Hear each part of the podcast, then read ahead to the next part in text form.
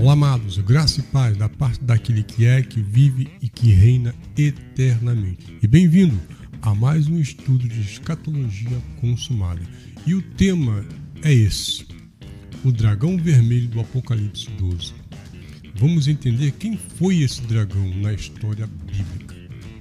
Por que devemos entender esse assunto com a maior clareza? Porque a maioria dos crentes utilizam-se dessa narrativa do, do Apocalipse 12 para dizer que o diabo caiu do céu. O propósito desse vídeo é desmistificar este assunto e identificar quem foi esse dragão. Então vamos ao texto bíblico. Então apareceu no céu outro sinal: um enorme dragão vermelho com sete cabeças e dez chifres, tendo sobre as cabeças sete coroas. Versículo 4. Sua cauda arrastou consigo um terço das estrelas do céu, lançando-as na terra. O dragão colocou-se diante da mulher, que estava para dar à luz, para devorar o seu filho no momento em que nascesse. Agora vamos para o versículo 9. O grande dragão foi lançado fora. Ele é a antiga serpente chamado Diabo ou Satanás, que engana o mundo todo. Ele e os seus anjos foram lançados à terra. João diz que vê um sinal no céu. A palavra céu aqui mencionada não está se referindo ao trono de Deus, mas sim um ambiente celestial onde habitam os santos, os eleitos de, de Deus, os eleitos do Senhor.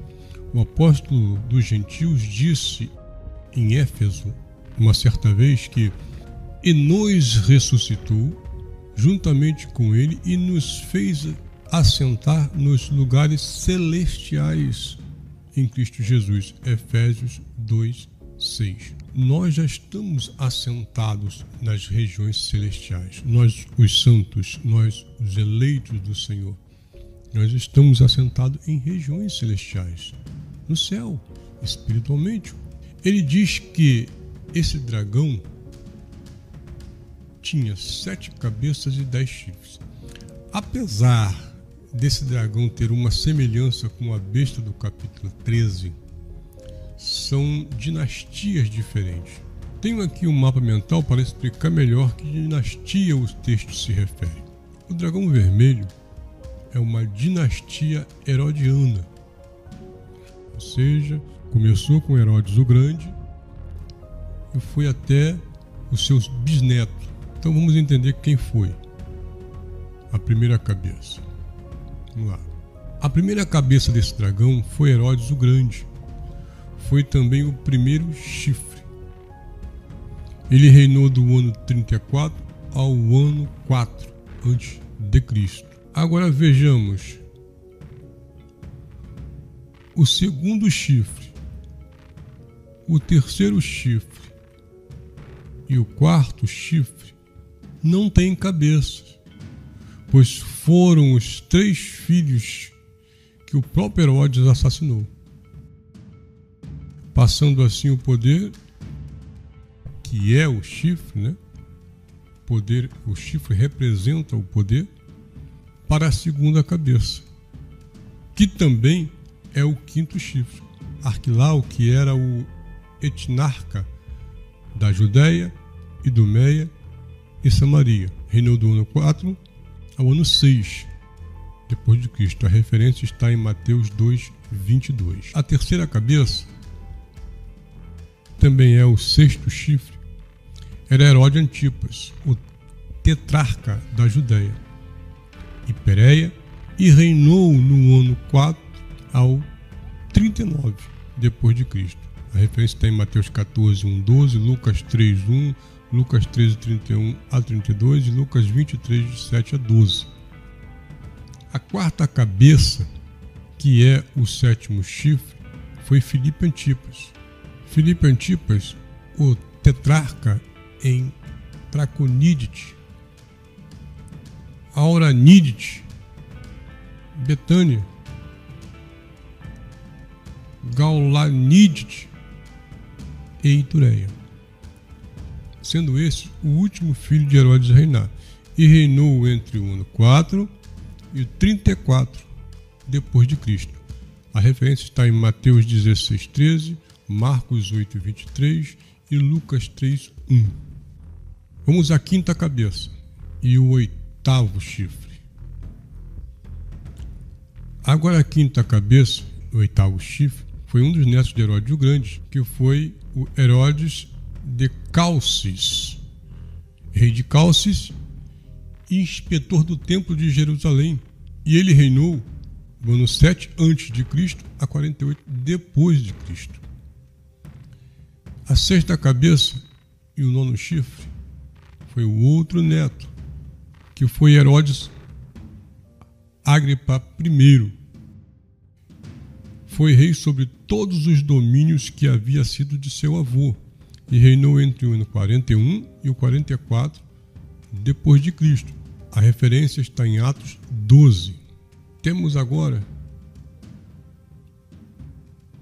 a sétima cabeça e o décimo chifre, que foi Herodes Agripa II.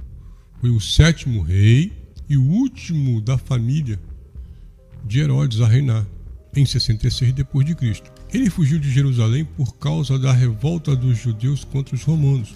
A referência está em Atos 25 e Atos 26.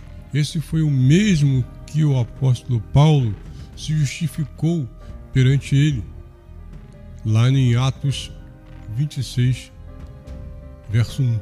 Agora, entendendo quem foi o dragão e suas cabeças e seus chifres, vamos voltar ao verso 4 do capítulo 12 de Apocalipse.